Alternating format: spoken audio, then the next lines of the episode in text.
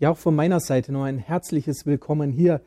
Ich bin das oder ich stehe das erste Mal hier in diesem C1 zur Predigt für den Sonntagsgottesdienst und das äh, gibt ein ganz besonderes Gefühl. Denn ich freue mich total, dass wir dieses Setting hier haben, dass wir jetzt die nächsten Wochen in einem Ort, an einem Ort stehen können und nicht immer Technik auf und abbauen. Und ich bin schon gefragt worden, ob denn dann auch noch das Gefühl von G26 da ist. Und da ist mir nochmal bewusst geworden, das ist hier G26, das ist der Bereich für unsere Jugendarbeit. Und G26 heißt eben nicht ein Sakralraum, ein Saal, in dem ein Kreuz hängt, sondern das bedeutet eben die Gemeinschaft, die wir haben als Gemeinde und die spielt sich eben auch hier im Haus ab, in der Tonhalle. Ich freue mich sehr, dass wir ähm, in diesen Wochen über die Jahreslosung etwas tiefer nachdenken. Es geht um das Thema Barmherzigkeit. Seid barmherzig, wie euer Vater barmherzig ist. Und ich bin sehr dankbar, dass wir das nicht an einem Sonntag abhandeln, so wie mal eine Begriffsdefinition und dann gehen wir weiter, sondern wir merken, dass das ein tiefes, großes Thema ist. Am letzten Sonntag hatten wir den Blick auf den Vater, also den Blick auf Gott. Wie fühlt Gott barmherzig mit uns Menschen. Und da war dieses Bild in der Predigt vom verlorenen Sohn, wie der Sohn das Erbe des Vaters verprasst, dem Vater den Rücken dreht, um am Ende bei den Schweinen zu landen und sich dann auf den Weg zu machen und zum Vater zurückzugehen. Und dann haben wir gehört in der Geschichte, wie der Vater diesem stinkenden, heruntergekommenen Sohn begegnet, ihn anschaut und ihn in die Arme nimmt. Das war der Blick auf Gottes Herz, auf das Herz des Vaters, der ohne Vorwürfe einfach einen Neustart ermöglicht. Barmherzig, sein Herz war bewegt über den Sohn. Und wir haben festgehalten, dass Barmherzigkeit somit auch ein Teil des Wesens Gottes ist, eine Wesenseigenschaft. Und nun sagt der Jesus in der Jahreslosung, seid ihr barmherzig, wie euer Vater barmherzig ist. Und deshalb können wir, können wir rückschließen, dass es eben nicht nur eine göttliche, sondern auch eine menschliche Eigenschaft ist, barmherzig zu sein. Und damit beschäftigen wir uns heute und am nächsten Sonntag, wie wir barmherzig sein können. Ein starkes Bild für Barmherzigkeit oder wie Menschen üben, barmherzig zu sein, das ist mir nochmal eingefallen aus einem meiner Lieblingsfilme, nämlich Gladiator. Ein großer Film aus der Römerzeit von einem alten, kriegsmüden Kaiser, der am Ende seines Lebens gerne dieses Imperium wieder in die Hand des Senats, Rom zur, Röme, zur Republik zu machen, die Hände des Senats legen will. Und dafür möchte er eben nicht als Nachfolger seinen, ja, durchaus tyrannischen Sohn, sondern er wünscht sich anstatt dem Sohn Commodus den Feldherrn, den, ähm, jetzt komme ich gerade nicht auf den Namen, wie das immer so ist, Maximus, wenn man das dann so im Kopf hat. Dieser Maximus ist vom Volk geliebt, Commodus eigentlich hat keine Gunst beim Volk und aus Hass erstickt Commodus seinen Vater. Und dann dreht sich dieser Film eben um dieses Gegenspiel zwischen diesen beiden Männern. Und der Commodus versteht nicht, wieso er beim Volk diese Gunst nicht bekommt wie sein Gegenspieler Maximus. Und dann sagt ihm einer, du musst barmherzig sein. Und wir wissen ja, die römischen Kaiser, die hatten ja die Möglichkeit, am Ende eines Kampfes den Daumen nach oben oder nach unten zu senken. Oder eben den Daumen, der unten ist, wieder ganz langsam nach oben. Als Zeichen, ich habe die Macht über Gnade. Und dann übt Commodus Barmherzigkeit. Er stellt sich sozusagen vor den Spiegel und übt das ein, wie es wirkt, wenn er barmherzig ist. Und das wirkt natürlich sehr skurril, denn ein Mensch, der ein versteinertes, hasserfülltes Herz ist, der kann nicht barmherzig sein, auch wenn er sich noch so viel Mühe gibt. Und dieses Bild war mir so eindrucksvoll, weil es nämlich auch mit unserem Thema zu tun hat, nämlich Barmherzigkeit beginnt, das sagt das Wort schon im Herzen, barmherzig. Und das Thema haben wir heute genannt, von Mitleid bewegt. Von Mitleid bewegt. Jesus erzählt Geschichten die uns eindringlich oder die uns auch plastisch darstellen sollen, was er meint. Und in, der, in dem Beispiel von Barmherzigkeit nimmt Jesus die Geschichte vom barmherzigen Samariter, eine der bekanntesten auch im Neuen Testament. Der barmherzige Samariter in Lukas 10 begegnet uns, als ein Mann auf dem Weg war von Jerusalem nach Jericho auf einem steinigen, einsamen Weg durch die Wüste und er fällt unter die Räuber. Ein Bild, das die Menschen damals sehr gut verstanden haben, denn es war ein übliches Szenario, dass jemand auf dem Weg von Wegelagerern überfallen wird. Und da liegt er nun halb tot im Dreck und dann kommt ein Priester vorbei, sieht ihn liegen, aber geht vorbei. Dann kommt ein Levit, ein Tempeldiener und das Gleiche. Vielleicht um es mit der Sprache heute zu sagen, da kommt der Pastor da vorbei und sieht ihn und geht weiter und dann kommt der Diakon und sieht ihn und geht auch weiter. Und dann kommt ein Samariter, ein Volksfremder, ein Fremdling, nimmt Jesus dieses Bild und er sieht ihn und hat Mitleid und er bleibt stehen. Er sieht seine Wunden, er verbindet sie ihm, dann legt er ihn auf sein, auf sein äh, Maultier und bringt ihn in eine Herberge. Und dann gibt er dem Wirt am nächsten Morgen zwei Silberstücke und sagt, pflege ihn, bis er wieder bei Kräften ist. Und wenn du mehr brauchst als das, dann werde ich es dir zurückerstatten, wenn ich wiederkomme. Das ist die Geschichte vom barmherzigen Samariter. Und am Ende dieser Geschichte stellt Jesus die Frage nun, wer von diesen dreien hat jetzt wirklich barmherzig gehandelt? Der Priester, der Levit oder der Samariter? Und dann kommt natürlich die Antwort näher der, der Barmherzigkeit an ihm getan hat, also der Samariter.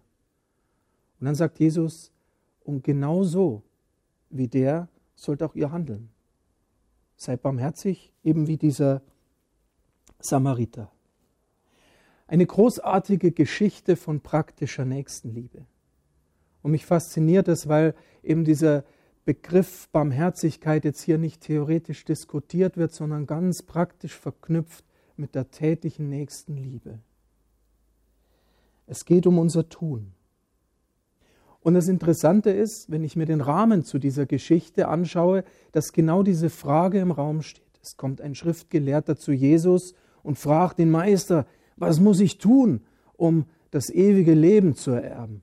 Was muss ich tun? Und Jesus sagte, weißt doch, was geschrieben steht im Gesetz. Und er sagte, ja, du sollst Gott, deinen Herrn lieben von ganzem Herzen, mit all deinen Kräften, mit ganzem Gemüt und deinen Nächsten lieben wie dich selbst. Und da sagt Jesus, na tu es doch. Und dann kommt die Gegenfrage, ja, aber ja, wer ist denn mein Nächster? So eine ganz schlaue Frage, um sich irgendwie aus der Affäre zu winden. Und dann eben erzählt Jesus diese Geschichte vom barmherzigen Samariter und von der praktischen Nächstenliebe. Und da merken wir, wie wir zum Kern dieser Geschichte kommen.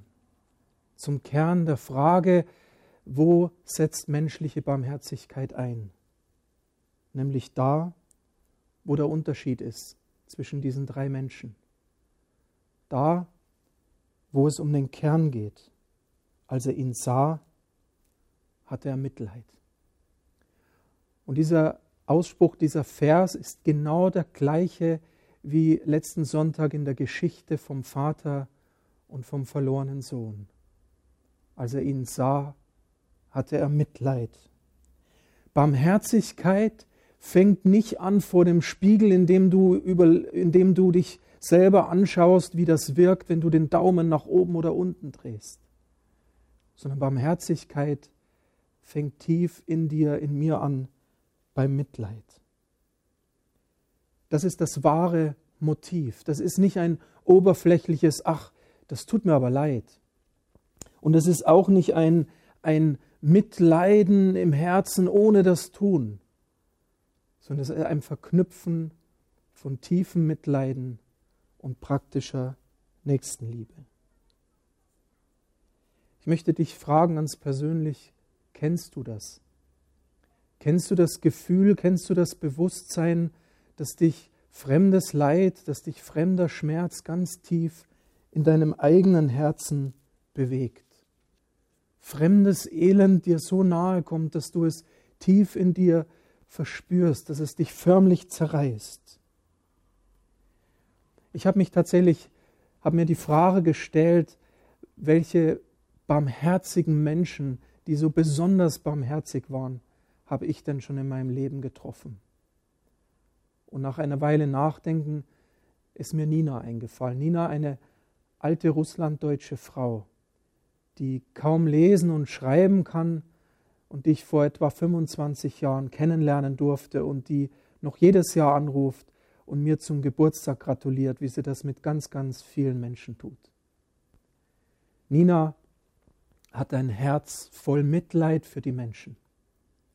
Nina hat von ihrer Mutter geredet, als redete sie von einer Heiligen. Sie hat ihre Mutter geliebt, sie hat sie gepflegt bis zum Tod, sie hat sich aufgeopfert für ihre Mutter.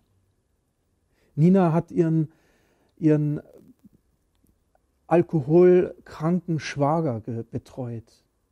Und das war verbunden mit viel, viel Leid. Er hat ihr vieles angetan.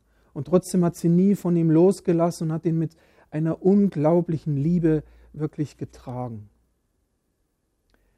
Nina musste miterleben, als ihr Schwiegersohn, ein großartiger russischer Arzt, plötzlich verstarb und ihre Tochter alleine stand. Und immer war sie getrieben vom tiefen, tiefen Mitleid.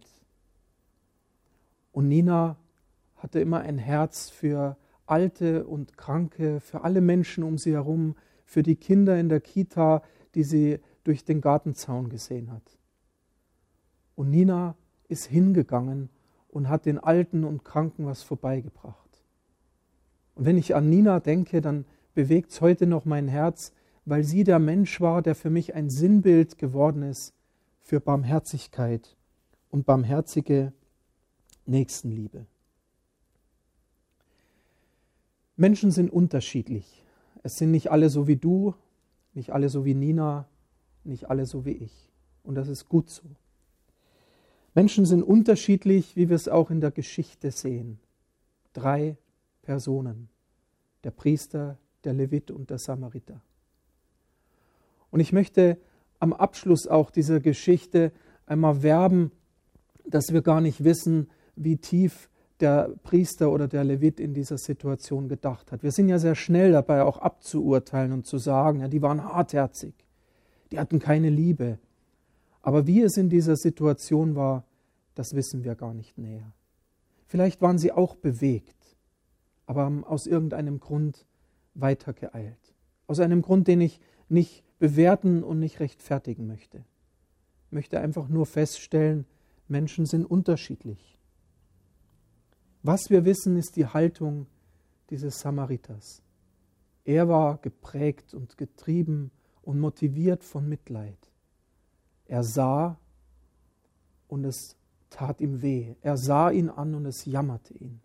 Er sah ihn an und war im Herzen bewegt. Genauso wie Jesus, von dem wir das öfter lesen, als er ihn ansah, da war er bewegt, es jammerte ihn.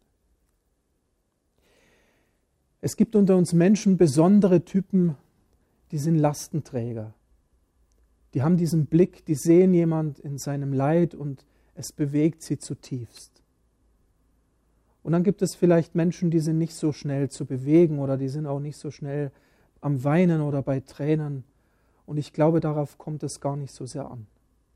Wir haben auch unterschiedliche Begabungen. Aber auf was es ankommt, und damit möchte ich gerne auch diese Predigt schließen, ist die Frage, es liegt bei mir oder bei dir, inwieweit wir es zulassen, dass unser Herz bewegt wird. Es ist unsere Entscheidung in der Situation, ob wir wie der Samariter stehen bleiben, uns vielleicht auch einen Moment Zeit nehmen, bevor wir weitereilen und dieses fremde Elend auch mal an unser Herz kommen lassen. Es ist unsere Entscheidung, inwieweit wir fremdes Elend an uns heranlassen vom Mitleid bewegt. Das ist auf jeden Fall ein Teil der Barmherzigkeit Gottes, die er auch in uns Menschen hineingelegt hat. Und ich möchte dich, ich möchte uns ermutigen, dass wir uns vielleicht gerade auch in der nächsten Zeit das mal bewusst vornehmen. Wo schauen wir ganz bewusst und einmal tiefer hin und lassen uns bewegen und verspüren etwas auch von der Barmherzigkeit Gottes, auch in unserem Denken und in unserem Tun. In diesem Sinne, Gottes Segen. Amen.